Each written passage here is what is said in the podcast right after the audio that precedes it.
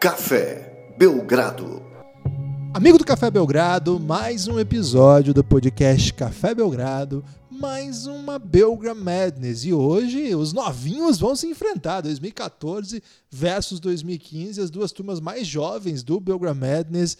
E hoje, eu, Guilherme Tadeu, estou aqui com o Lucas Nepomuceno para essa que acabou por se tornar a segunda competição mais importante deste momento no país. Porque, Lucas, depois que você trouxe aqui as informações a respeito da, do grande duelo de máquinas de lavar, as pessoas só pensam nisso, Lucas. Tudo bem? Olá, Guilherme. Olá, amigos e amigas do Café Belgrado. Temos um fator a nosso favor, Guilherme. Um fator qual? A grande competição de rinha de máquina de lavar, dá para dizer assim, é, tá acontecendo no passado, né, 2018. Então não tem essa informação de que tá tendo aí um chaveamento, um mata-mata, né? É, acho até que a pandemia deve ter parado aí de chegar a máquina nova, porque eu não sei como é que fica o estado da máquina depois de um grande duelo como esse, Guilherme. Mas acredito assim que ao vivo mesmo, a única grande opção fora, lógico, né? Esses torneios de futebol, que aqui no Café Belgrado a gente não vai ficar defendendo, a gente defende lá no Pingado, se você é desses, procura lá no Pingado, por favor. Mas aqui no Café Belgrado a gente finge que nem curte tanto futebol. Então, Guilherme, Belgrado Madness continua sendo a grande competição do momento. Ok? Ok, ok. Fico um pouco mais tranquilo aí, embora, Lucas, as pessoas só querem falar agora de máquina de lavar então. É... Errado elas não estão, cara, porque aquilo ali é demais. É... Dá para dizer que você nos deixou em maus lençóis e a única coisa que pode lavar maus lençóis é. Como é que é o nome do canal? É, roupa suja se lava na máquina. Um grande abraço aí pro, pro proprietário desse império, que eu esqueci o nome agora. Se você não tem. Vamos fazer essa collab. se você não tem ideia do que nós estamos falando, volte aí pro episódio anterior, que ficou muito legal, muita gente repercutindo. Mas vamos lá, Lucas, essa competição não pode parar.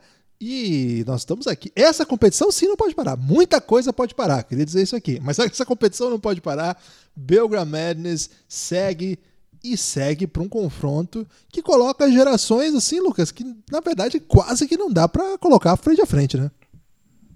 É verdade, Guilherme, porque como você falou, né, são os novinhos da classe e aqui no Belgram Madness a gente fala também de projeção, então mais responsabilidade ainda para a gente, né, Guilherme, que tem também que utilizar das nossas experiências acompanhando a NBA para saber até onde podem chegar esses jogadores, né, para ver como eles podem encaixar no futuro, que tipo de carreira espera essa garotada. São jovens ainda, né, Guilherme? E provavelmente millennials, né, que falaremos agora sobre eles. Agora dá para dizer uma coisa, meu amigo Gibas, muita qualidade nesse confronto de hoje, mas antes da gente falar propriamente do confronto, Guilherme, temos, lógico, que lembrar o seguinte: Belgrade Madness, oitavas de final. Então você, se ainda não sabe como é que funciona, por favor, volte aí, escute com mais atenção os podcasts passados. Aqui a gente vai passar rapidamente pelas regras, ok? Vamos lá. Tem, temos regras e é importante que exista essa informação da regra, mas vamos nos permitir uma certa agilidade, né, Lucas? Porque o, o ritmo aqui está intenso hoje. É isso, é bom relembrar essas regras. O jogo será disputado em quatro períodos, com cada período valendo um ponto. O primeiro quarto é baseado numa análise subjetiva por nossa parte, onde a gente vai eleger um representante de, da classe de cada draft e essa pessoa vai desequilibrar o primeiro quarto para sua classe. Né? Então, é sorteado um, um critério e escolheremos um jogador de cada classe a partir das nossas preferências. Afinal, esse é um podcast feito por nós dois ainda, né, Guilherme? Apesar de contar com grande colaboração de todos Colado. que apoiam o, o Café Belgrado e de todos que, por exemplo, votam, né? Que votaram para definir aí o power ranking do, do Belgrado Madness, mas no fim é que a gente tem que botar nossa cara a tapa, né, Guilherme? E escolher esses representantes, momento aí importante para a carreira desses jovens. É muito... E o segundo quarto? O Guilherme? segundo quarto é muito importante para a carreira desses jovens. Eu fiquei feliz que você disse isso. No segundo período, nós colocamos em debate é, questões objetivas. Na verdade, um argumento objetivo. Qual é? Quantos jogadores de cada uma dessas classes foi All-Star no quantos foram All-Star em seus quatro primeiros anos de NBA nos quatro primeiros anos de NBA, quantos jogadores de cada classe conseguiram a honra de estar entre os melhores jogadores da NBA eleitos para o All-Star Game. Quem tiver mais jogadores nos quatro primeiros anos, Lucas leva o ponto do segundo quarto, sem argumentos, sem reflexão, objetivo. O terceiro quarto é um mix de emoções, Guilherme. Em cada um dos 15 é duelos do Belgrade Madness, alguma coisa absolutamente semi-aleatória vai decidir o terceiro quarto, com mais chances de causar doideiras aí nessas partidas maravilhosas do Belgrade Madness. Estamos esperando uma prorrogação, quem sabe vem agora. É, então, terceiro quarto, fique atento, você pode ser pego distraído.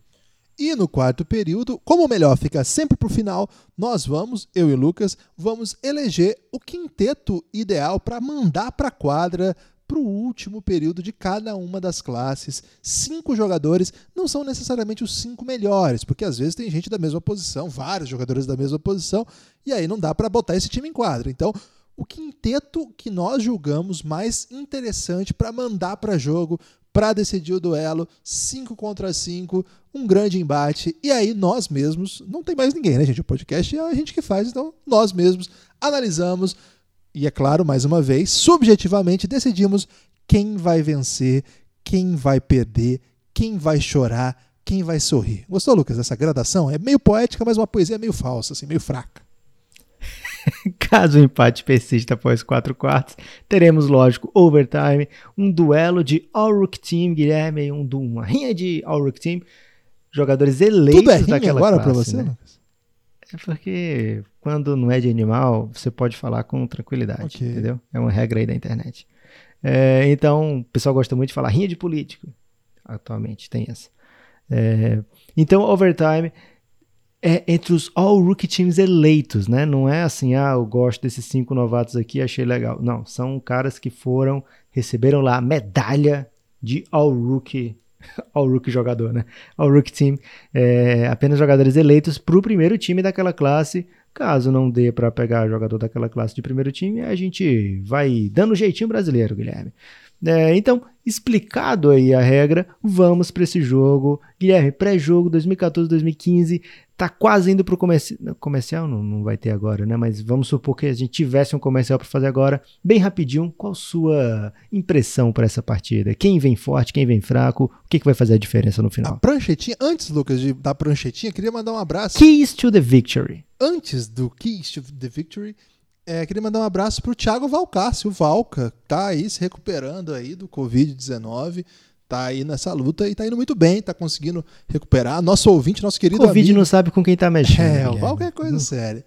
Então, grande, grande abraço, estamos com o coração na mão, mas ao mesmo tempo muito felizes com cada notícia que ele manda de recuperação e elas estão chegando sim.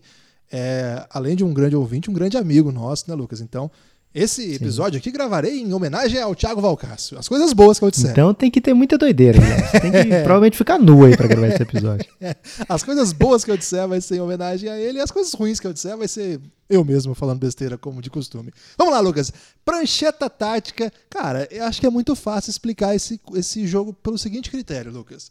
Se tiver é, algum critério que envolva bigs, não tem ninguém possível em qualquer uma das classes para parar 2014, que tem nada menos do que Embiid e Jokic. Então, chave da vitória de 2014, Bigs. Para 2015, Lucas, analisando bem friamente, acho que eles precisam desenvolver aí um ritmo de jogo que coloque o seu potencial no melhor nível. Acho que alguns jogadores ainda estão bem longe do seu nível possível, mas como é uma classe repleta, né, muito ampla, com vários jogadores em várias posições, acho que é uma classe que chega para jogo aí no veneno. Ok, Guilherme, gostei demais. É, lembrando, né, 2014 e 2015 se enfrentam agora no sétimo jogo das oitavas de final. Quem passar enfrenta 2006 e aí sim, Guilherme, um confronto de gerações, né? Porque 2014, 2015, classes seguidas, né? Carreira praticamente junta na NBA o tempo todo, já jogando para 2006 contra uma dessas classes aqui, já são aí anos, né? Década diferente, basquete um pouco diferente, um basquete filhote do outro, dá para dizer assim. É, então vai ser bem interessante quem passar aqui contra 2006, deve ser um jogaço. O primeiro quarto, Guilherme, foi sorteado lá no Giannis, né, o grupo institucional de apoio negando o nosso inimigo o sono, um grupo do Telegram para apoiadores insider do Café Belgrado. Ouso dizer, Guilherme, que é o melhor grupo que esse país já viu. Não sei se, estou exagerando aqui, mas eu ouso Maior dizer. que Mutantes, você acha? Acho que com tranquilidade, Guilherme. O Mutantes não tem um, um Rico Delator. Mas tem a Rita Lee. Mutantes não tem Veloso. É, talvez Mutantes ganhe. É, primeiro quarto, Guilherme, foi sorteado por ele, Tiago Gonzalez, o cãozinho dos O teclados. cãozinho dos teclados. Ele que organizou junto com seu irmão Thales, Belgrade Chef, uma competição maravilhosa lá nas Belgrade Olimpíadas, lá do Giannis, ainda tá rolando. Já acabou, hein? fique- Acabou já. Não, Belgrade Olimpíadas tá Ah, rolando. ok. Belgrade Chef acabou. O chefe acabou. É, e vai ter o Belgrade Chef 2, fica tranquilo. É, o primeiro quarto foi sorteado por ele e ele escolheu, sem saber, lógico, porque não sabia qual eram os temas, nem para qual jogo estava sorteando, mas ele escolheu mais um daqueles casos, Guilherme, onde a bola procura o craque. Jogador que mais incendeia a torcida, critério para esse confronto. Primeiro quarto, 2014, 2015. 2014 tem. Eu ia dizer um, cara. Mas tem tipo dois dos, sei lá, top 5 da NBA. Vou começar pelo mais fraco, Guilherme. Marcus Smart. Qual é, qual é o, o vínculo do Marcus Smart com a torcida do Boston Celtics, cara? Ele é o coração do Celtics, né? Mesmo não sendo o melhor jogador tecnicamente do Celtics e em toda a passagem dele do Celtics, ele nunca foi o melhor jogador do time, o melhor jogador em quadra. Do ponto de vista de técnico, sobretudo ofensivamente, né? Defensivamente acho que dá até pra dizer que já foi, sim. Talvez ainda seja. Mas antes de tudo, ele é um líder, né, Lucas? Ele é o coração do time. Ele é quem sustenta mesmo o espírito celta em quadra. Ele é um candidato que seria o ideal para esse prêmio aí, Lucas, se não houvesse quem você está quem você tá pensando, né? É, porque o Marcus Smart não só ele alimenta a torcida, como se alimenta dela. E tem algo também que é interessante para esse quesito, que é quando tá jogando na casa do adversário, é um cara muito irritante, né? Que ele vai tentar cavar falta de ataque, sei lá, se ele estiver enfrentando o Lakers, vai tentar cavar falta de LeBron James, vai ficar pentelhando Anthony Davis, né? É um cara que realmente consegue agradar demais a sua torcida e esse mesmo estilo de jogo vai ser odiado pelas torcidas adversárias, não odiado, odiado, mas aquele ah, esse cara enche o saco, né? E seria o representante de várias classes se mais aqui nesse jogo não tem como se o outro Joel Embiid, Guilherme, o Jojo, ele, cara, chegou num momento que não tinha mais disso na NBA, né? Um cara meio WWE, é, apesar de eu não acompanhar a WWE, o pessoal diz que é tipo assim, então, então vou acreditar. É, mas é um cara que Explica aí, Guilherme, por que, que o Joel Embiid, se ele incendeia a mesma torcida ou se eu tô exagerando? Cara, ele incendeia ao ponto dele falar assim: é, esse ano eu pensei um pouco, eu acho que eu vou fazer um pouco menos de caos durante o jogo, porque às vezes eu desconcentro, às vezes não é bom pro time, não sei o quê. E ele não fez menos caos nenhum, né, Lucas? Ele continuou armando total presepada, ele provoca o adversário, ele levanta os braços para chamar a torcida, para jogar contra o juiz, contra algum adversário, ou simplesmente para apoiar. De fato, não tem Ele arruma um flop completamente idiota, assim, e finge que tá morrendo. E aí depois ele consegue fazer o Donovan Mitchell tomar uma técnica e, e fica comemorando na cara dele. Cara, Outra coisa, Lucas, absolutamente democrático, né? Porque ele é capaz de arrumar confusão com um craque como o Carl Anthony Towns, que até é da classe de 2015. Você acabou de falar aí Donovan Mitchell. Ou Jared Dudley. Vamos, vamos lembrar dos playoffs. Ele conseguiu arrumar confusão com a pessoa que não faz nenhuma diferença. Então você vê aí que o Embiid ele é muito democrático até no caos que ele é capaz de armar. Ele não olha a quem ele faz confusão, Lucas. Ele, ele dá moral para Pebas ou para Pops. Ele incendeia tanta torcida que em certo momento da temporada passada, acho que foi passada, foi dessa agora, o tempo tá muito confuso agora, Guilherme. Mas ele provocou a própria torcida pelo Twitter, Foi. foi vaiado Esse- pela esse torcida. ano, essa temporada. É, foi vaiado pela torcida no começo do jogo e termina o jogo ovacionado. Né? Maravilhoso, Então, ele é, parece que foi realmente sorteado apontando o dedo para o Joe Embiid. E 2015, Guilherme? Cara, 2015, eu vou dar algumas opções aqui apenas para passar em branco, pode ser? Ah, já sei quem que você vai indicar. Mário Rezonde. Tava na lista aqui, por causa ele tem dois momentos durante a temporada é, que dá pra dizer que é durante a carreira, né? A gente fala temporada porque aconteceu na temporada só, mas se ampliar pro resto da carreira não aconteceu mais nada. Que foram maravilhosos, né? Um toco no LeBron, game winner, e uma enterrada no, no Giannis, que ele não sabia que estava enterrado no Giannis, porque o Giannis estava vindo por trás, e depois passando por cima do Giannis, no melhor estilo Scott Pippen, em cima do Patrick Ewing. Mas não dá, né?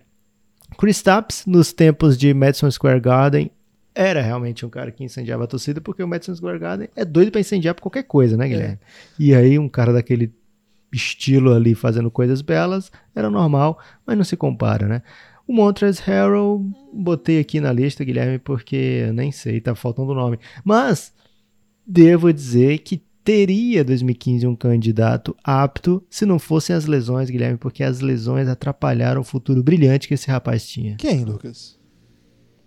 Você vai lembrar que em 2015, se você é mais jovem, ou escuta o Café Belgrado há menos tempo, assim, é, provavelmente não vai lembrar se começou a acompanhar a NBA há pouco tempo. Não lembre de Cameron Payne, talvez lembre pelo Belgrade Hit que fala das jogadas idiotas dele e tal. É, esse Cameron Payne que é, dá para dizer, quase um, um jogador folclórico. Mas lá em 2015, quando ele era novato, Guilherme, ele tinha um papel fundamental na equipe do Oklahoma City Thunder. ele era o cara que fazia uma dança original todo o jogo com o Russell Westbrook de improv, né? Era improviso e incendiava a galera, né? A galera ficava enlouquecida porque sabia que antes do começo do jogo, Russell Westbrook e Cameron Payne iam dançar do lado de fora do, do, do da quadra, logo antes do Russell Westbrook e detonar os adversários e o Cameron Payne ir sentar no banco de reservas onde ele passaria o jogo inteiro. Mas antes disso, é, eles dançavam e aquilo ali era demais, Guilherme. Então, uma pena aí as carreiras terem atrapalhado essa as lesões terem as carreiras dos outros jogadores terem atrapalhado a carreira dele, mas as lesões terem atrapalhado a carreira de Cameron Payne, que ele poderia ser um dos melhores dançarinos da história da NBA. Eu fiquei não com medo, eu fiquei temeroso na hora que você começou a argumentar aí, porque eu sei que quando ele era jovem se defendeu. Aí o Cameron Payne por uma época, eu falei, meu Deus, onde que o Lucas. Não, mas você terminou muito bem, Lucas. E assim, se, é, se for para colocar alguém que de alguma maneira levantou sua torcida também, acho que o DeAngelo Russell, né, na época do Brooklyn Nets, chegou até a liderar, mas é mais pelo talento do que propriamente pelo espírito dele, né? Porque de fato ele até tinha um apelido que é o contrário de quem incendeia a torcida, né? Que é o gelo nas veias. Então tá ruim para 2015 esse duelo, Lucas. É, não tem como, né? 1 a 0 2014. Caramba sendo bem honesto, né, Guilherme? Era bem esperado que em algum momento o Joel Embiid ou o Jokic desequilibrassem a favor de 2014 e garantissem um ponto era deles, né? Falamos Pode disso. ser que até que venha mais. Falamos disso na prancheta. É, é verdade. É. Mostrou aí que você tem conhecimento, Guilherme, como é que funciona esse jogo. É muito podcast da, na carreira, Lucas. Intervalo. Intervalo, Lucas. É hora de falar que quem gosta da Belgram Madness aqui, esse duelo maravilhoso, vai adorar o Belgram Madness Classes, o BMC. Lá no Café Belgrado, para apoiadores do Café Belgrado, nós temos um episódio, vamos ter até o final dessa série, um episódio para cada uma das classes que estão aqui competindo. E em cada um desses episódios a gente vai lá e tenta situar o nosso ouvinte como que estava o debate naquele momento do draft. Já tem muito episódio dessa classe lá. Tem de 2000, 2001, 2002, é, 2004, 5, 7, 6, 13 14. Acho que é isso. Já são vários episódios disponíveis, então até o final da Belgram Madness nós vamos continuar alimentando esta pasta para apoiadores para fechar os 16 times, as 16 classes, vamos dizer assim, ter cada uma ter a sua história contada, um episódio sempre de mais, mais ou menos 50 minutos, às vezes passa um pouquinho, às vezes um pouco menos, contando a história dessa classe. Né? Então a gente vai nos, assim, nas minúcias do draft, tenta explicar qual era o contexto, o que estava acontecendo na época, quais jogadores que, que havia debate, o que, que aconteceu de doideira, quais jogadores tiveram boa carreira. Tem o, o prêmio Crack Neto de melhor jogador da classe, ou não, melhor jogador não, baita não, jogador. Não, melhor jogador não. Isso. Baita, isso. Baita jogador, craque Neto. Tem o prêmio é, Zé Carlos, lateral que imitava a galinha da, de cada classe. Tem o prêmio Cocô de Bode, né? Momento Cocô de Bode, que é o que o Suns fez nesse draft. Então, se você está gostando do Belgram Madness, essa é a série que você vai mais gostar. Para fazer isso, é só apoiar o Café Belgrado a partir de R$ reais. Nove Mas reais. deve ser muito complicado, Guilherme. Não, Lucas, aí que você se engana.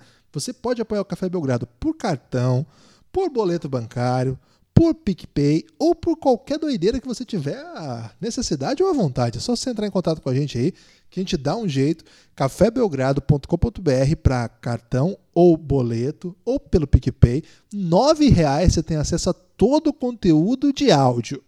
Tem uma outra modalidade de apoio, que é o Insider, mas eu vou falar disso no próximo intervalo, Lucas. Vamos para o segundo quarto? Segundo quarto, Guilherme, você já falou hum, com muita propriedade, falou muito bem. É um critério objetivo. Objetivo, Objetivo não tem não choro existe, nem vela. Ah, mas é é por- mudo. às vezes a pessoa quer. Eu sei, mas a pessoa quer. O J, o J não é mudo, Guilherme. O B, amor. Como o J é mudo. É, mas a pessoa quer enfatizar que é um critério objetivo, você prestou muito mais atenção na palavra porque eu errei do que se eu tivesse falado é um critério objetivo normalmente, né? Como eu falei, é um critério objetivo, objetivo, tivo, ainda falei assim para mostrar que eu sou nordestino, né? E aí você prestou atenção, né? E falou, opa, critério objetivo na área. Mas você falou com outras palavras, você falou tipo, Lucas, você tá errado. É, então, o- a classe de 2014 é uma classe que não tem como se orgulhar assim do seu vasto arsenal de All-Stars. Não tem, porque é uma classe. A piscina de que- talento deles não é muito funda, né, Lucas? Igual você me ensinou. Então, cara, aí que a gente pode. Quando a gente for montar esses quintetos, a gente vai ver que não é bem assim, mas é, falta talvez aí algum contexto, algum. Por exemplo, o Zé Lavini tava achando que ia ser All-Star nessa temporada, né? Tá faltando, de repente, o salto na carreira de um jogador como, sei lá, o Clint Capelá poderia ter feito estatística já para ser All-Star. Você tá só provando o É. meu ponto, Lucas. Se você traz o Lavigne para argumento, é que essa classe tá em maus lençóis, para usar mais uma vez uma expressão aí que faz muito. Inacolável. É. O, o... Ainda tem jogador que pode ser All-Star, né? De repente. é, a gente tá falando aqui de uma classe que tem cinco aninhos, tá na quinta temporada, né? Então é realmente uma classe jovem. A gente já viu, por exemplo, em outras competições dentro do Belgram né? Outras partidas, jogador que foi ser All-Star na sua décima temporada, décima primeira temporada. Então é provável, não sei se é provável, mas possível, bem possível, que exista ainda jogador All-Star nessa classe. O Julius Randle pode ter batido na trave aí recentemente. É, enfim, não vou sair aqui adivinhando quem vai ser All-Star, mas é possível que ainda se apareça All-Star aqui. No momento, até hoje, Guilherme, apenas dois jogadores e não precisa ser nenhum Sherlock Holmes. Falei de novo errado, Guilherme, para pessoa prestar atenção. É meme, Lucas. É, ok. É, você vai sommelier de, de ok. Vou, vou, vou esquecer, Guilherme, que foi dito isso aqui. Mas eu vou dizer o seguinte: não precisa ser Você precisa sair nenhum do grande Twitter. detetive. não precisa ser nenhum grande detetive para saber quem são os dois All-Stars dessa classe. E aí eu já te convido. E ainda tem um drama, Guilherme. O Jokic foi All-Star é, em 2019, saindo da nota de corte né, dessa classe aqui, 2014 vai até 2018. Então o Jokic não pontua nessa rodada, apenas o Embiid vai pontuar uma vez em 2018 e a gente percebe aí o tamanho do Embiid, né? Porque é, ele não joga a primeira temporada dele, não joga a segunda temporada dele. Quando ele vai ser novato na sua terceira temporada, ele joga 31 jogos apenas. E aí, na primeira temporada semi-inteira que ele tem na carreira inteira, ele já é All-Star. Então, grande momento aí do Embiid, evitando o vexame da primeira equipe sair zerada desse quarto. Fez um pontinho, Guilherme. Bom, bom, muito bom. Em 2015 deve passar o carro, né? O que, que você acha? 2015 tem alguns caras que desde o começo apareceram, né? Mas convenhamos que não é muita gente também não, Lucas. Eu tô, tô vou esperar, vou esperar pra fazer essa, esse comentário aí. 2015 já tem quatro jogadores All-Stars. Devin Booker não pontua porque ele apareceu apenas em 2020, né, na última convocatória. Mas todos os outros vão pontuar, Guilherme. O Carl Anthony Towns foi All-Star desde 2018, então já foi duas vezes All-Star. Quer dizer, desde não, né? Na última temporada ele não foi, mas já foi duas vezes All-Star. D'Angelo Russell foi All-Star lá pelo Brooklyn Nets, você vai lembrar. E o Kristaps Porzingis já foi All-Star pelo Knicks. Então 3 a 1 sem grandes dramas intervalo, jogo empatado. Até aqui, um equilíbrio esperado, né, Guilherme? É, eu, eu, eu pensava em 2015 com um ligeiro favoritismo pela superdependência do, de 2014 das suas duas principais estrelas, ambos pivôs, mas havia feito aquela ressalva, né? Se os critérios colocarem questões que podem favorecer os melhores jogadores da classe de 14, no caso Embiid e Jokic, acho que a classe de 2014 passa a ter chances reais e agora o terceiro quadro para mim vai ser absolutamente decisivo. É, porque se 2013, eu desculpa, se 2014 conseguir garantir, Lucas, no mínimo, no mínimo, ele já garante uma prorrogação. Porque tá 1 a 1, conseguiu trazer para o intervalo 1 a 1, deu o jogo. Então, estou muito curioso aí para o que, que vai acontecer. Mas tem propaganda antes, hein? A gente não fala tem propaganda, Guilherme, senão o ouvinte vai trocar o canal. A gente fala, a gente tem um recado muito importante para vocês. A gente tem um recado muito importante para vocês. Pode usar super, né? O jovem, nem o jovem, mas super é super usado. Então você pode falar, temos um recado super importante para vocês. Qual é esse recado super importante, Guilherme? Que o Café Belgrado tem outros podcasts. Tem o Elástico Mental. Ah, não, sério? Sim, tem o Elástico Mental, que essa semana vem com um episódio incrível com o Rodrigo Alves, o grande Rodrigo Então é Alves. sobre basquete. Não, aí que tá. O grande Rodrigo Alves, comentarista de basquete do Sport TV, é também um jornalista fabuloso lá do podcast Vida de Jornalista. E ele veio no nosso podcast contar histórias saborosíssimas, Lucas. Então, você que está ouvindo aí, ficou curioso? Espera isso aqui acabar, dá essa moral pro Belgram Madness e depois vai lá. Elástico Mental tem em todos os agregadores, no Spotify, no, no como é que chama, Lucas? O Apple Podcasts, Google Podcasts, Cashbox, Cashbox Google Podcasts. Guilherme, Deezer. eu quero fazer um desafio com o ouvinte do Café Belgrado. E YouTube, tem no YouTube também. Qual é o desafio, Lucas? O jovem adora desafio, né? É, esse não envolve nem balde de gelo, para você ver como eu tô é, antenado nos desafios atuais. É, não tem balde de gelo nesse desafio, Guilherme. Mas o desafio é o seguinte: o ouvinte que já pode ter ouvido ou não Elástico Mental alguma vez, pode ter gostado ou não. Se gostou, provavelmente está escutando, né? Mas pode ter ouvido uma vez e falei, hum, não é bem o que eu estava esperando. Ou então, cara, não vou ouvir porque eu só quero ver esses caras falando de basquete, né? Tudo bem, respeito. Mas o desafio é o seguinte: escute esse podcast com o Rodrigo Alves, espere as palavras Unidos do Alvorada. Se até chegar, até passar do Unidos do Alvorada, você não estiver gostando do podcast, você pode desligar e ficar tranquilo. Gostou do desafio, Guilherme? Não, não gostei, não. Eu vou em protesto. Como assim, cara? Fiquei um pouco. A galera vai ter que ouvir para entender, Lucas. Não vou. Mas talvez eu. É, sei lá. E nós temos também. Como você não gostou do super desafio desse, Guilherme? Se, se só tem duas pessoas aqui, uma não gosta, o ouvinte já não, já não vai topar. Cara, mas você sabe por que eu não gostei. Elástico Mental, dá essa moral pra gente. Tem isso aí que o Lucas falou mesmo. Nós temos também nosso podcast de futebol, o Pingado. É um podcast de outros esportes, mas atualmente é só de futebol. Nós recebemos na, na última sexta-feira o Luiz Cristóvão, que é um baita de um comentarista português. Cara, manja demais, né? Um, é um filósofo lá do futebol português que nos ajudou a pensar a história do futebol português nas últimas décadas. Falamos muito da geração de Figo, Rui Costa, dos, do, dos títulos recentes de Portugal, da geração do Cristiano Ronaldo, e agora da, do futuro da seleção portuguesa, João Félix. Entre outras coisas, trocamos uma grande ideia sobre muita coisa. Ficou incrível esse podcast também. Se você gosta de futebol, é, dá essa moral aí pro Falamos Pingado. de Elifute. Falamos de Elifute também, é verdade. Dá essa moral pro Pingado, assim como o Elástico Mental, o Pingado também tá em todo canto, todas as plataformas. É só clicar e dar essa moral pra gente. Curta, compartilha, espalhe por aí pros seus amigos aí que gostam de futebol também, que nós temos esse podcast. Ajude o Café Belgrado. E a KTO voltou com o Pingado, hein? A KTO tá lá com a gente. Pode tumultuar o Cassião falando assim: Cassião, fiquei sabendo que tem bônus também para aposta em futebol, é verdade? Que ele vai te dar essa moral. E fala que você ouviu lá no Pingado do Café Belgrado, que ele vai te dar essa moral aí, uns bônus para você apostar. Porque o futebol voltou já. A NBA não voltou ainda, mas o futebol já tá de volta, já tá rolando. Essa semana tem La Liga e o Campeonato Português já tá rolando, Bundesliga já tá rolando. Nessa semana ainda tem Copa da Alemanha. Tem muita coisa, então dá essa moral, pingadão ou só pingadinho, ou pingado, como você preferir. É, o podcast é nosso, mas você chama pelo nome que você quiser, desde que tenha o pingado e o D. E aí o resto você decide. eu fiquei muito confuso. Na verdade, eu não estava nem prestando atenção, e quando eu voltei, você decide o nome do podcast. Fiquei. Não sei o que a gente está falando, Guilherme, mas terceiro quarto vem aí. E foi sorteado por Tiago Lima, meu conterrâneo, que também está lá no Giannis, obviamente, é quem sorteia é porque está lá no Giannis. Inclusive, Guilherme, já vou agendar aí o sorteio da próxima fase, né? Foi sorteado aqui até as oitavas, então daqui a pouco vai ser o sorteio das quartas de final. Fiquem atentos lá no Giannis.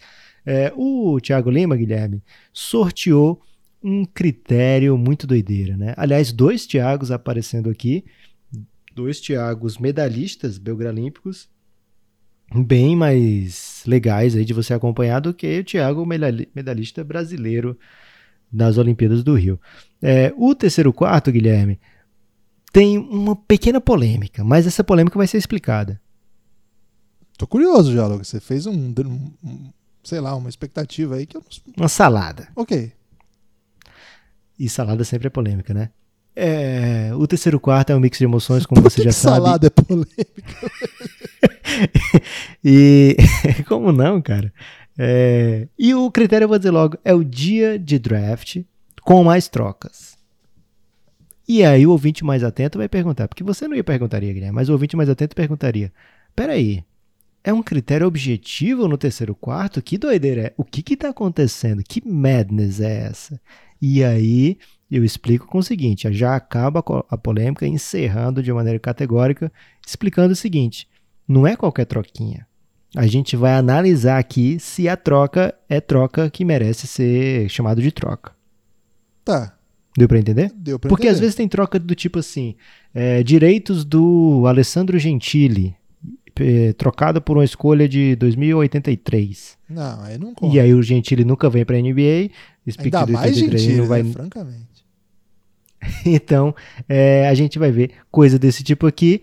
E o nosso guia para esse momento vai ser, como o Michael Scott já falou sabiamente né, no episódio do The Office, Wikipedia é a melhor fonte de informação do mundo, porque qualquer pessoa pode escrever sobre qualquer coisa. Então, isso garante que você tenha sempre a melhor é, análise possível daquele assunto. Né? Então, é, o Wikipedia vai ser, se você disser depois, ah, mas teve tal troca que não estava no Wikipedia.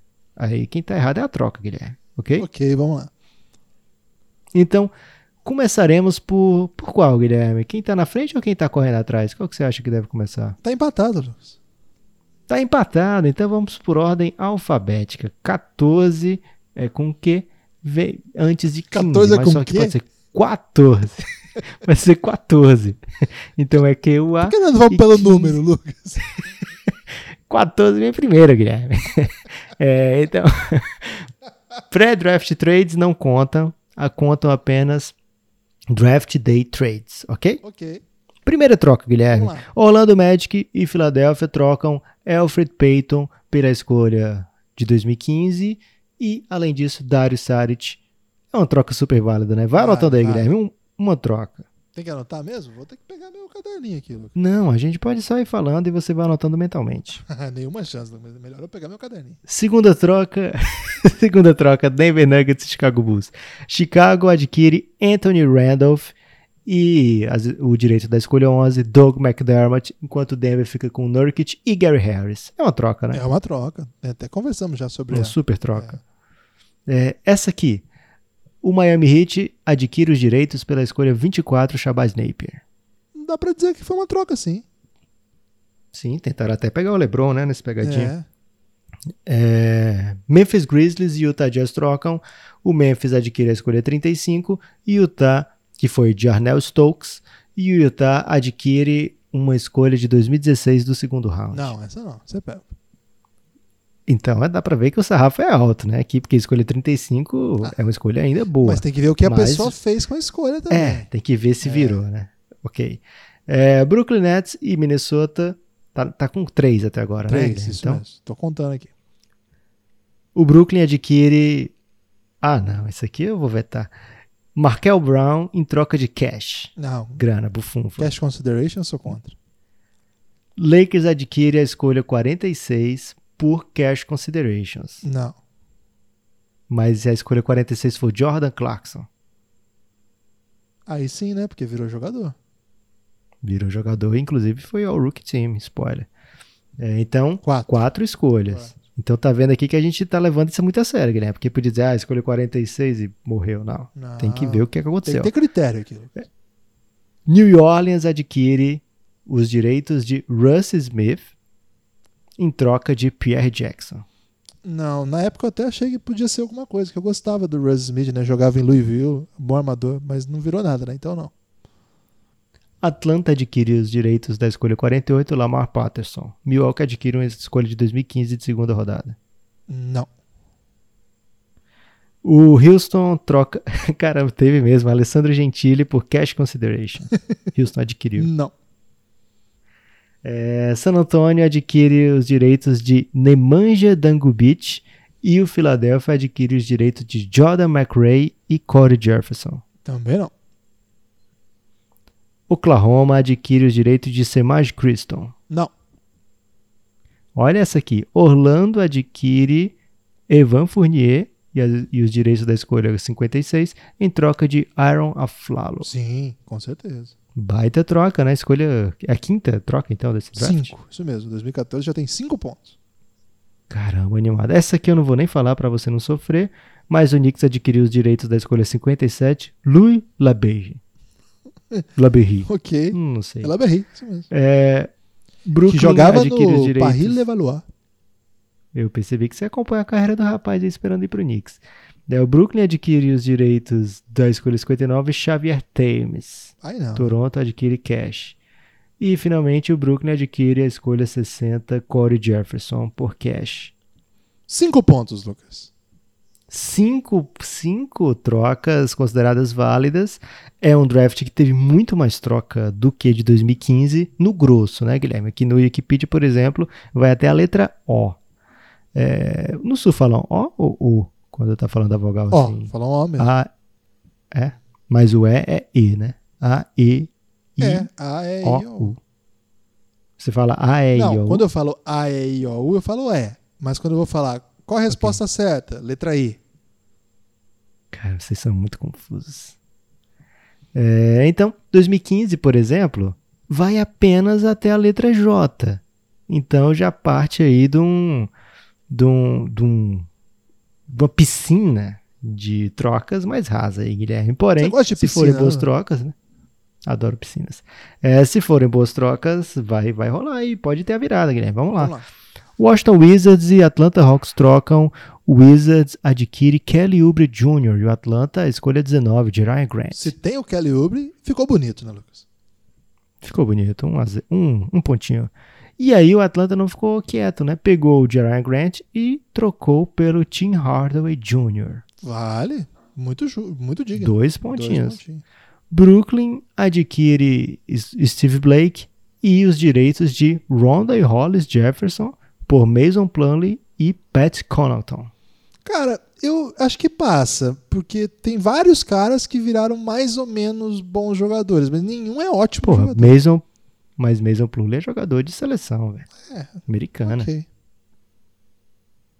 É, o Pat Connaughton participou aí do Slam Dunk Contest. E joga com o Yannis, É, né? Três pontos já, né? Joga com o Yannis. Três pontos, Minnesota adquire os direitos de Tyus Jones em troca de Cedi Osman, que era a escolha 31, Rakim Christmas e uma escolha de 2019, Essa, de segundo round. essa passa ali Essa- na... Essa tá no tá limite, no né? limite. Sabe aquela, aquele desafio da lambada lá que você tinha que passar por baixo da cordinha lá, né? Aqui, aí deu escoliose né, na hora de passar. É, Brooklyn Nets e o Charlotte Hornets trocam e o Brooklyn adquire um argentino, Guilherme, escolha 39, Juan Pablo Vaulé, Não deu nada. em né? troca de duas escolhas de segunda rodada e cash. Nada, né, Lucas? Nadinha. Aliás, o irmão Então dele, é, é, o irmão dele acho que é mais jogador que ele hoje, viu? Queria dar essa informação aqui. Será que eles conseguem trocar um passaporte e ele entrar direto na NBA? Ah, hoje em dia, Lucas, ninguém pode entrar em lugar nenhum, né? Mas quando voltar a poder, quem sabe? Memphis e Suns trocam, o Phoenix Suns adquire John Lewer e o Memphis adquire Andrew Harrison. Não, não. Um dos irmãos aí gêmeos de Duke, né? É Duke, né? Que ele não, jogava? Kentucky. Ou era Kentucky? Kentucky. Kentucky. É, Toronto Raptors e Milwaukee Bucks trocam. Eita, essa aqui é polêmica, Guilherme. O Toronto adquire os direitos da escolha 46 Norman Powell e o Milwaukee adquire Graves Vasquez. Cara, Complicado, né? Porque é no limite também, mas deve entrar, Lucas, porque o Norman Paul tá até jogando. E o Graves Vasquez E teve bons jogou- momentos. né? Jogou final, né? Não, pô. E o Graves Vasquez teve bons momentos também antes de se machucar, né? Então acho que sim. E ainda tinha uma escolha condicional de primeira rodada que mostra que dá uma legitimidade, né? Quatro? Mesmo que às vezes a condição seja uma coisa bizarra. Acho que já é a quinta, não? É. Vamos lá, ó. Kelly Oubre, Jeremy Grant por Tim Hardaway, duas. É, Honda e Hollis Jefferson e Steve Blake pelo Mason Plumlee e Três. o Pat Connaughton, três. Aí Tyus Jones pelo Cedi Osman, quatro. É verdade. E agora Norman Powell, Empatou. 5, já empatou. É, Portland e Utah trocam Danny Diaz por Cash Considerations, não conta. O Pelicans e o Clippers trocam Brandon Dawson e que- por Cash Considerations. E tem um aqui que vai definir, Guilherme. É, essa aqui vai. Porra, acho que pouca gente imaginaria um game winner desse cara ou não, né? Um buzzer beater no caso, né? Porque não é game winner ainda. Mas o Knicks tá no meio e o Knicks adquire os direitos da escolha 35. Em troca, manda duas escolhas futuras de segunda rodada e cash. Mas a escolha 35 tem nome: Guillermo Hernan Gomes. Guillermo, é Guillermo, né? Porém, muito conhecido como Willie Hernan Gomes, grande amigo de Kristaps Porzingis. Conta ou não conta, Guilherme? Ah, Acho que conta porque ele é amigo do Luca Doncic também, né? Então, pra, até Ah. pra não dar esse problema aí com o Luca, eles jogaram juntos, né? No Real Madrid. Não foi? Te- teve isso, não teve? Foi. Então, Teve. Porque o É. William Hernan Gomes ele jogava no Sevilha, né? Junto com o, o Porzingis, de lá que vem essa amizade deles. Mas antes de ir pro Sevilha, ele jogou com o Luca no Real Madrid. Isso, porque ele é draftado aí nesse draft, mas ele não vai pra NBA nesse momento, né? Ele vai. Ele já tinha sido do Real Madrid, Guilherme. É, ele começa lá no Ele Real era do Madrid. Real Madrid. Ele começa lá. Isso, e aí ele estava emprestado para o Sevilha. É, e aí o, o Willi, para legitimar. Ah, tem o Luca Donte já está legitimado aqui. Não é assim, Guilherme. É, Aqui sim. É um grande passo aí. A gente vai. Ah, não é não? Já vai encarar com bons olhos. Mas ele, por exemplo, entra num All-Rookie Team, mostrando aí que não é só carteirada, né? Então 6 a 5 olha que virada. Atual campeão do mundo, Lucas. Jogou com a seleção espanhola, né?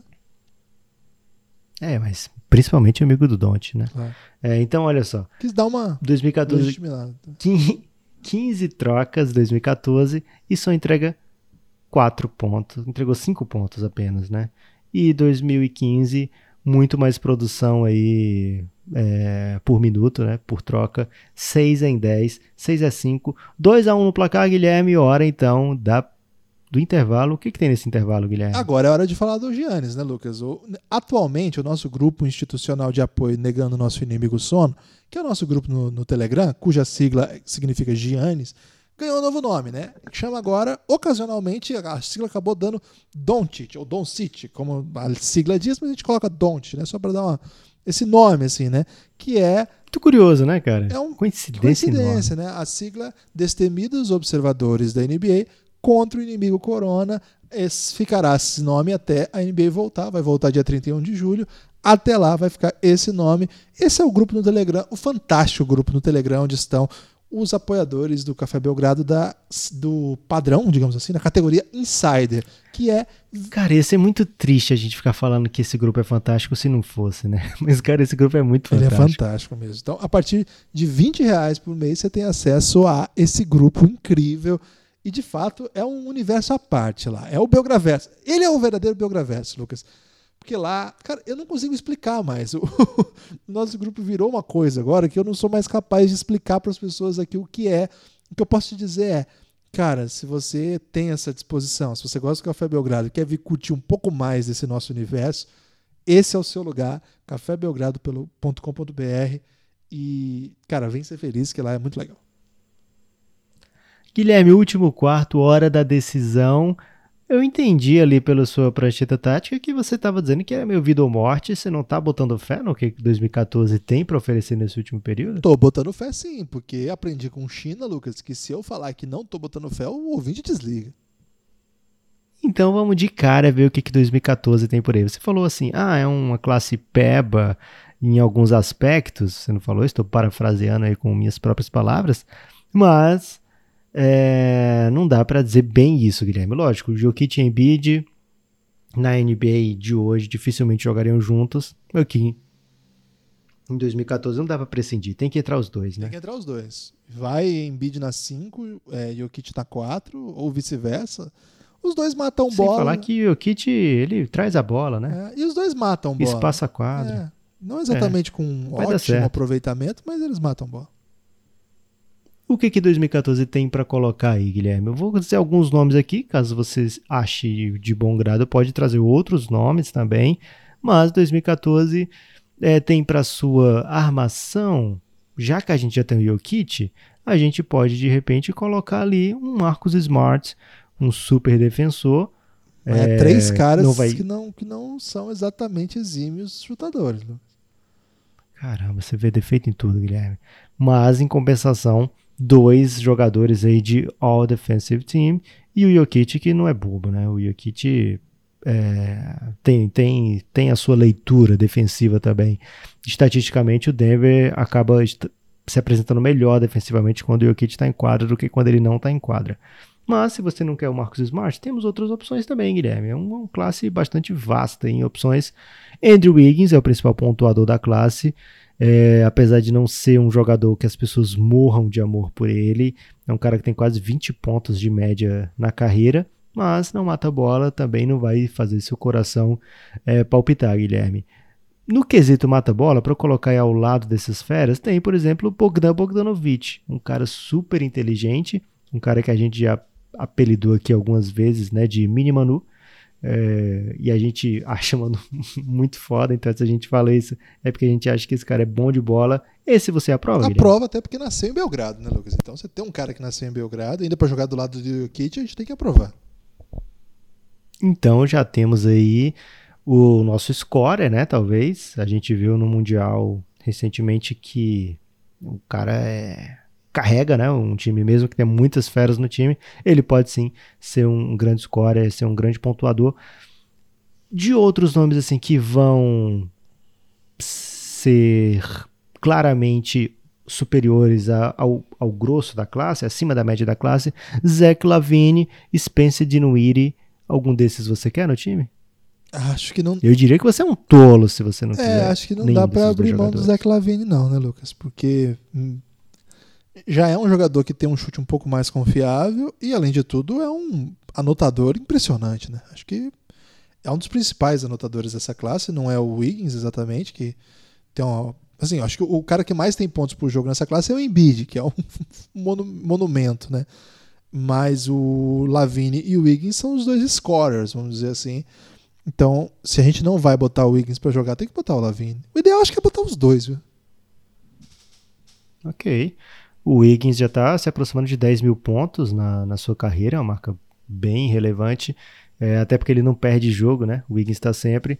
Se você colocar o 2, você meio. Assim, Aaron Gordon é um jogador também que poderia estar aqui, mas acho que no quesito matar bola e, e se eu já tenho posição 4 ocupada, eu não, acho que eu não consigo colocar 3 um jogador como o Aaron Gordon, você acha que dá? Dá pra fazer um time super defensivo aqui com o Aaron Gordon, Marcus Smart, super atlético também, né? Mas acho que não, não seria o caminho, não. É, como esse time tá perdendo, Guilherme, talvez seja melhor a gente parar por aqui, ver com, mais ou menos analisamos aqui o, o quinteto, sabemos as opções. A gente vai pro 2015, monta o time e aí vê se 2014 tem caixa para derrotar esse time e até manusear jogadores, né? Não, esse jogador aqui pode ser um melhor nesse matchup, naquele. O que, que você acha? Vamos lá, gostei.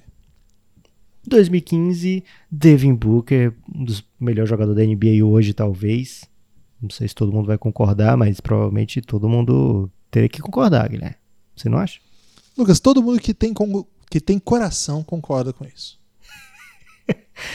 Não, mas Devin Booker é um dos principais jogadores da sua posição. É, não tem como não ser aqui, né? O 2 desse time.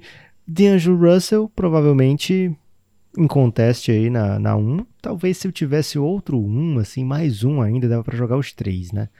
É, e aí uma dupla de garrafão também que vai jogar. porque são muito superiores, né? Com Anthony Towns e Kristaps Porzingis. Tem que jogar os dois, né, Guilherme? Tem que jogar os dois. É, e aqui já faz aquele sonho do Towns, né? Que já conseguiu esse ano levar o DeAngelo Russell e agora trouxe o Devin Booker para ele, Lucas. Eu acho que é até perigoso isso que você está propondo aqui, porque os três vão acabar juntos e hoje, onde tem dois desses três é em Minnesota, Lucas.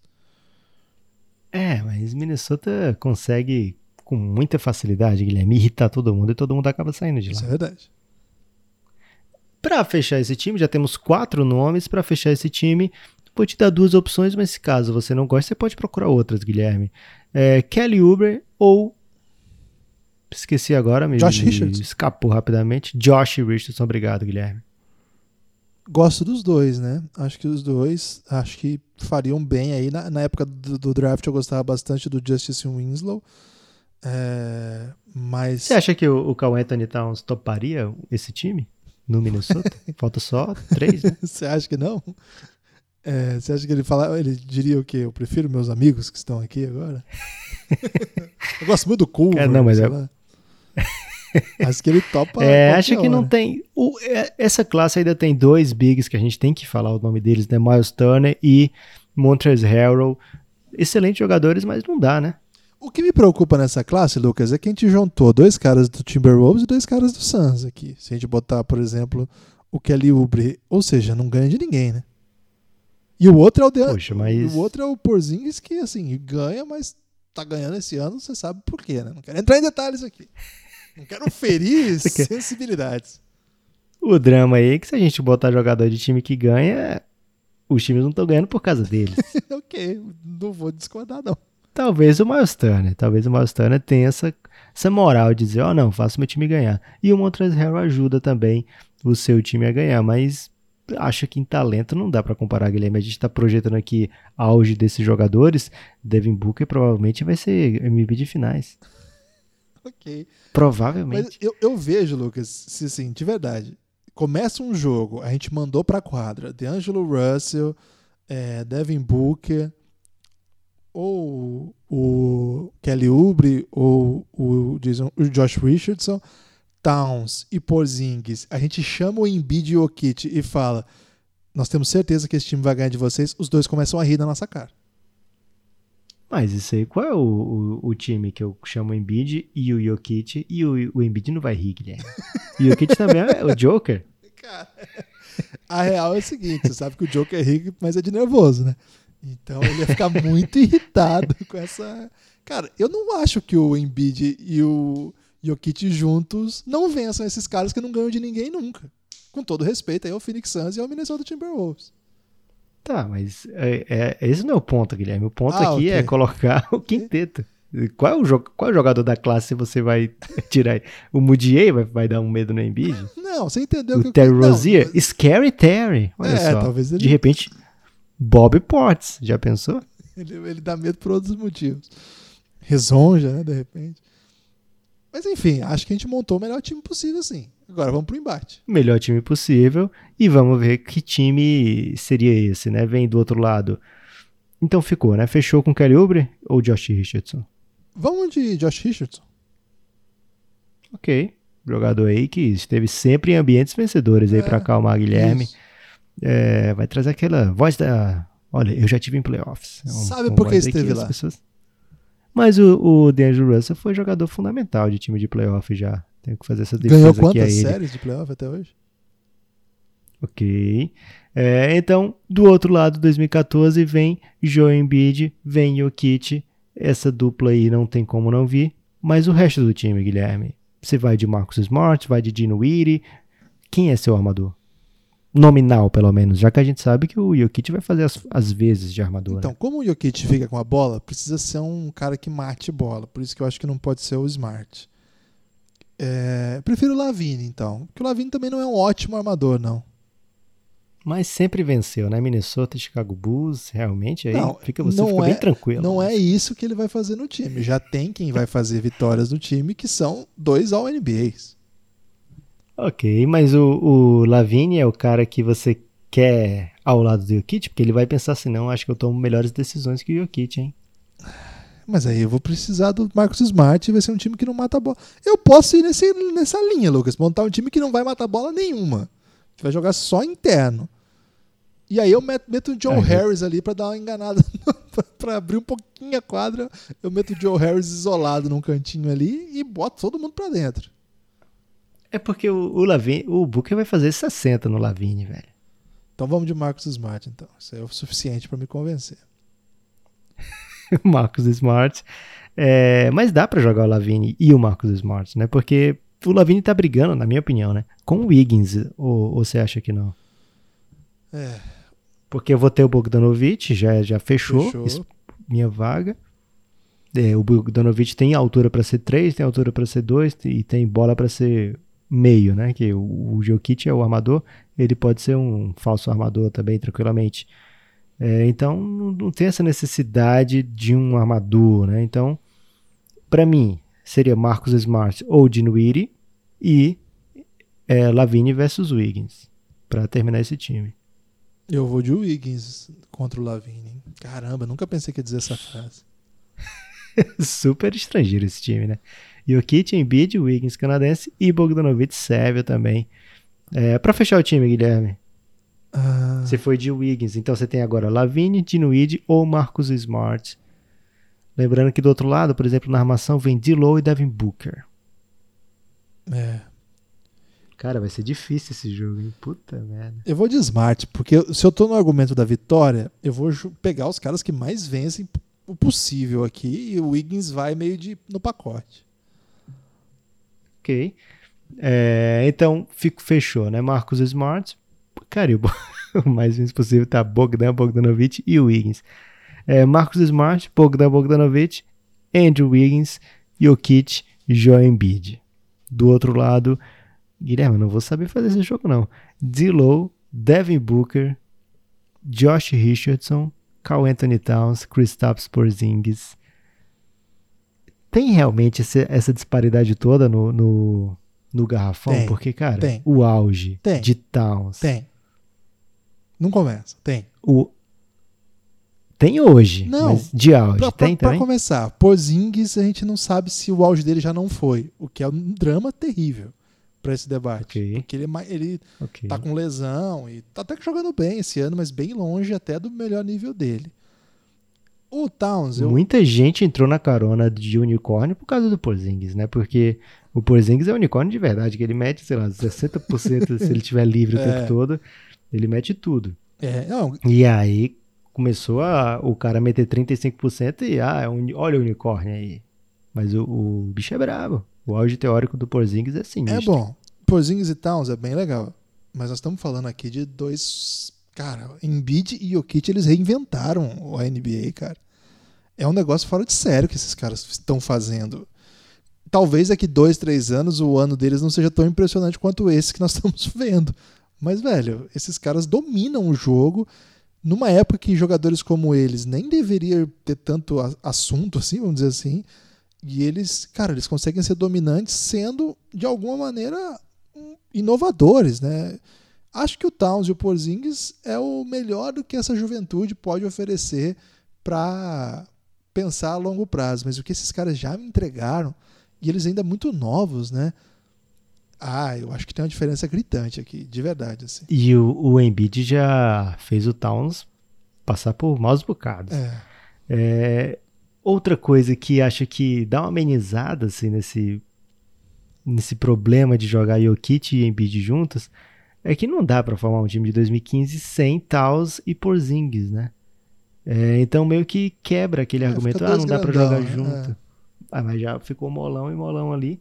É, não tem como. Então tem que jogar Porzingis e, e Towns, porque são realmente superiores ao aos demais da classe. Mas, por outro lado, isso dá uma equilibrada. Agora, eu sou muito mais o trio de perímetro de É, eu 2015. também, também. Acho jogadores. Até o Dilow, eu não sou super do hype do Dilow, não, mas. É, Não, mas não tem conversa. Com... Claro que não- a gente gosta muito dos caras lá e tal. Mas Star Power, assim, né, cara? Porra. É, Bogdanovic, eu- é, talvez a gente goste mais do que ele mereça. assim, do que fez até hoje, e ele não é super jovem, né? Não é assim, ah, ele é, tem ainda 10 anos de NBA. Não sei se ele tem 10 anos de NBA ainda. Ele já tem o quê, Guilherme? 27 ele ou 28? Ele é meio velhinho já, velho. Ele, ele tem... já, já passou um pouquinho aí da idade. é duro, né? A gente falar que o cara é velho sendo tipo 7 anos mais novo que a gente. 27 anos. Faz 28 esse ano, né? É... Então, assim, não sei se ele tem 10 anos de NBA, né? Talvez ele esteja próximo já do auge dele, que é um grande jogador, realmente, o que ele joga hoje. Talvez o sistema não seja o ideal para ele, o time não seja o ideal para ele, mas já, é, já, já conseguiu entrar no time aqui com uma certa facilidade até, né? É, então tem Bogdan Bogdanovic, e a gente fechou quem? Lavigne e Wiggins, fez? Ou Marcos Smart, Smart Wiggins? Wiggins é. Não, não dá. Aí não é, dá. No, o perímetro do, de 2015 é muito. E até uma derrota de 2014, o, o, próprio fato disso ser um debate, né? Porque na época do draft, todo mundo, na, nas vésperas, vamos dizer assim, a gente conta essa história lá no episódio fechado, todo mundo achava que 14 ia ser uma das melhores classes de todos os tempos. Esse era o debate. É, é verdade. E aqui, por exemplo, o Jabari Parker, que era um dos motivos desse debate, o Wiggins é, não entrou, o Wiggins entrou raspando. Então já é uma certa. O Julius Randle a gente mal cita aqui. Né? Verdade, né? era um dos mais cotados. É, o fato disso, o Aaron Gordon, né, que era super cotado também, o fato disso ser um debate já é uma derrota de 2014. Mas eu acho que no perímetro, eu, eu acho que a diferença do garrafão para o de um para o outro, ela é assim em outros aspectos que em outros aspectos que não o rendimento, porque eu acho que a, os, os pivôs de 2015 têm um rendimento muito bom. Os 2014. Quem é que vai, quem é que vai defender esse time, Guilherme, de 2015? Ninguém, né? Não vai ser DeAndre Russell, não vai ser Devin Booker, não vai ser Towns. Porzingis é um bom defensor. Ele é um bom protetor de é. aro, né? É, é, isso que ele faz. Josh Richardson é sim um bom defensor, mas complicou, velho falar de defesa, enquanto, enquanto 2015 mata a bola de qualquer lugar, para defender é difícil, né? O problema é que o outro lado não tem quem ataca. Não tem, não tem quem assim, não tem quem cria o próprio arremesso com tranquilidade. assim. Você acha que esse é um, um caso clássico de empate? Eu topo o um empate meio que na. Assim, na, acho que sim. Acho que tem elementos suficientes para cravar um empate aqui. É too close to call. Então, critério de desempate do último quarto, é, qual desses quintetos foi melhor como rookie, Guilherme? Hum. DeAndre Russell é um cara que foi meio achincalhado no Lakers. Booker foi super. É, pegou ao rookie, né? O, o Devin Booker foi assim, um grande achado do Phoenix Suns. O Cal Anthony Towns, o seu ano de rookie, parecia assim que ele era um dos melhores da história. Foi realmente. Você lembra que certo momento que chegou o debate quem é melhor para você ter no Davis, time? Com Anthony Towns ou Anthony é, Davis? Foi mesmo. texto do The Ringer isso, né? E as pessoas acharam super normal esse debate. Teve um dia que passou é... o jogo deles na ESPN um contra o outro e todo o argumento foi construído nesse debate. Verdade, jogou demais como novato do Carl Anthony Towns. Kristaps Porzingis fez a torcida do Knicks até aquela história famosa, o meninozinho que chorou porque o Knicks pegou ele no, na primeira roda, na escolha 4, né? É, e depois estava o Madison Square Garden todo babando pelo Porzingis. É, foi uma classe forte de, de ano de novato. O Josh Richardson ficou meio na dele, assim, né? Escolha de segunda rodada, demorou para ter seu lugar ao sol. É, já 2015, 2014, Aqui, ano de novato, a gente vai considerar o ano que o cara joga ou vai considerar o ano seguinte, Guilherme? Essa parte aí eu vou deixar você decidir. Eu acho justo o ano que o cara joga. É, né? Ano de novato é o ano que ele foi rookie. E aí okay. o Embiid se deu benzaço, né, cara? O Embiid se dá bem, joga só 31 jogos, mas que jogos, né? É, médias absurdas. E o Kit, ele chega depois também, mas ele pega all rookie de primeiro time. Mesmo é... vindo do banco, né? Assim, até há um pedido dele, porque ele jogava junto com o Nurkic. Esse aí foi na segunda temporada dele, eu acho. Foi, né? É, verdade. Mas de todo modo, é, tinha, tinha rivalidade ali, né? Ele, ele não era. Ele não ficava em quadro o tempo que ele quisesse, assim. Era um jogador com minutos Isso. controlados. Tá? O Denver tinha dois bigs, né? Muito bons, muito jovens, promissores. É, o Marcus Smart não fez um super ano de novato, né? Ele vai com o tempo ganhando o seu espaço e sua vez. O Bogdanovic, no seu ano de novato, ele já mostra mais ou menos que jogador ele se tornaria, né? Deixa muita gente empolgada. É... Inclusive, ele tem uma certa rivalidade com o Buddy Hilde, né? Porque o Buddy Hilde ele veio na troca do DeMarcus Cousins e as pessoas falavam, ah, vai tirar minutos do Bogdanovic, né? Depois o Buddy Hilde vai bem realmente. E, mas acaba o Kings achando espaço para os dois terem seu, seu lugar ao sol. Mas ele faz um bom ano de novato, o, o Bogdanovic. Já o Andrew Wiggins, ele é novato do ano, né? Ele, ah, se aproveitando aí do fato do Jokic não jogar seu ano de novato da classe, né? O, o Embiid não jogar seu ano de novato da classe e vários outros floparem, o Andrew Wiggins vai de braçada, né? Inclusive, acho que o, o grande momento assim da carreira do Andrew Wiggins é o seu ano de novato, né? É, porque ali tinha todas as possibilidades pela frente, né? Dele se tornar é, expandir o seu jogo, trazer para o perímetro, evoluir como defensor. Então, naquele momento ali, era um, um, visto como uma grande promessa, né? O Andrew Wiggins. Não como foi o ano seguinte do Towns, de novato do ano também, mas é, aquele ano ali do Andrew Wiggins foi realmente bem bom. Então, Guilherme, não, não, não tô sabendo separar. Qual, qual você acha assim, o melhor ano de novato entre todos esses 10? Ai, cara, tá, tá, tá com. Assim, acho que você falou boas coisas do Higgins, acho que o Towns também. Acho que, cara, tá com cara de empate esse, esse, esse, esse critério de desempate. Não, não resolveu, assim. Acho que a distância não é tão grande entre eles. Porque mesmo quem não jogou tanto tempo, né? O caso um pouco do Bogdanovic, o caso um pouco do Jokic, também foi bem.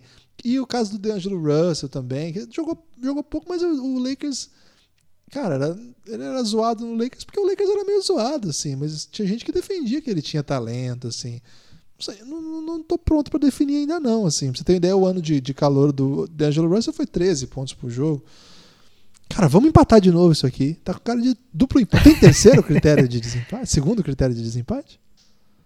É, assim, se o, o ano do Towns de novato fosse tão bom quanto o do sophomore dele foi, fosse algo desse nível assim, eu acho que a vitória seria 2015, assim. Ou se o Embiid tivesse jogado, sei lá, 60, 70 jogos no seu ano de novato, a vitória poderia ser de 2014. Mas contando as idas e vindas de cada lado, eu tô com você nessa, Guilherme. Topa esse empate com muita tristeza no coração, porque queria a prorrogação, tava vendo aí a maneira de 2014 ganhar, mas aqui a gente não pode fazer o que o coração quer, né? A gente tem que fazer o que a mente ordena, Guilherme. A mente está dizendo que você, a gente pode aqui discutir horas e horas, inclusive é um convite aí, quem quiser discutir isso horas e horas com a gente, entra lá no Giannis, mas é, não, não, talvez a gente não separe nunca, são duas classes parecidas nesse quesito, né, de, de mesma geração, e também no quesito qualidade para um Belgram Madness muito, muito equilibrado esse confronto, Guilherme. Terminando o empate, não tem próximo critério de desempate. Talvez seja o que a gente precise desenvolver aí na próxima, no, no, nas quartas de final em diante. De repente jogar uma moeda aí para ser algo mais fácil da gente decidir. Mas é, no momento não temos um segundo critério de desempate dentro do, de cada quarto. Acontece como aconteceu no jogo passado, um ponto para cada. 3 a 2 placar final 2015, né? Entra com leve favoritismo nesse, nesse jogo e sai com a vitória. Cara, tá, tá, cada jogo tá ficando mais apertado, né? Triste é, mandar para casa. Já mandamos para casa. Nesse momento é bom, Guilherme, mandar para casa. É, mas digamos assim, eliminado o Belgram já eliminamos o Kevin Durant, que não foi fácil. Me deu um spoiler aqui do episódio que tá exclusivo no YouTube, né, Lucas? Quem não escutou até agora, Guilherme, não nos ama e não vai escutar. Ah, então tá. Nós temos um canal no YouTube, hein? Dá essa moral pra gente lá. É, então, agora mandar Embiid e Jokic, dois dos meus jogadores favoritos hoje, não fico feliz não, mas enfim, tivemos que ser justos aqui. Acho que 2015 apresentou aí um, um cartel. Teve Booker, né, velho? É, teve isso também, né? Teve essa patriotadinha aí do Nepopop. Mas tudo bem. Você tem destaque final, Lucas? O meu destaque final, Guilherme, é pedir para você, amigo ouvinte, apoiar o Café Belgrado. Apoia o Café Belgrado. Estamos perdendo muitos apoiadores nesse período, do que a gente entende, mas também nos entristece, né? Então, por favor, se você puder, apoie o Café Belgrado, cafébelgrado.com.br ou no PicPay, arroba o Café Belgrado.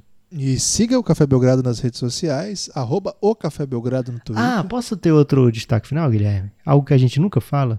Pode, claro. Você que escuta, por exemplo, no Spotify, bota aí para seguir o Café Belgrado no Spotify. Ah, e boa. se você escuta na Apple Podcasts, você pode fazer review. O Spotify não deixa fazer review, mas a Apple Podcast permite que você dê cinco estrelas e apenas cinco estrelas. Não tente dar outras estrelas, porque senão pode causar um bug no seu celular e você pode até machucar um dedo aí, um choque. Já ouvi relatos disso aí, Guilherme. Então só os cinco estrelas que é muito bom e acontece uma coisa boa com você se você apertar cinco estrelas. É, é uma corrente aí. É, então aperte cinco estrelas e deixe o seu review, algo que pode nos fortalecer. Também no Cashbox dá para você deixar o seu review positivo. Se for negativo, a gente não vai nem ler, não vai nem gostar, na verdade, de receber. E onde mais, Guilherme? Onde der para se inscrever, ou mandar review, ou cinco estrelas, você faz isso aí que vai ser bem legal. No YouTube também tem isso. E nos outros aplicativos eu não sei se tem, mas se tiver, você dá uma olhadinha aí e dá. E se a pessoa quiser desenhar cinco estrelas e mandar pra gente, pode também? Guilherme? Pode, pode mandar pelo Instagram e pelo Twitter, que a gente compartilha, inclusive, o Café Belgrado no Twitter, o Café Belgrado no Instagram. Forte abraço.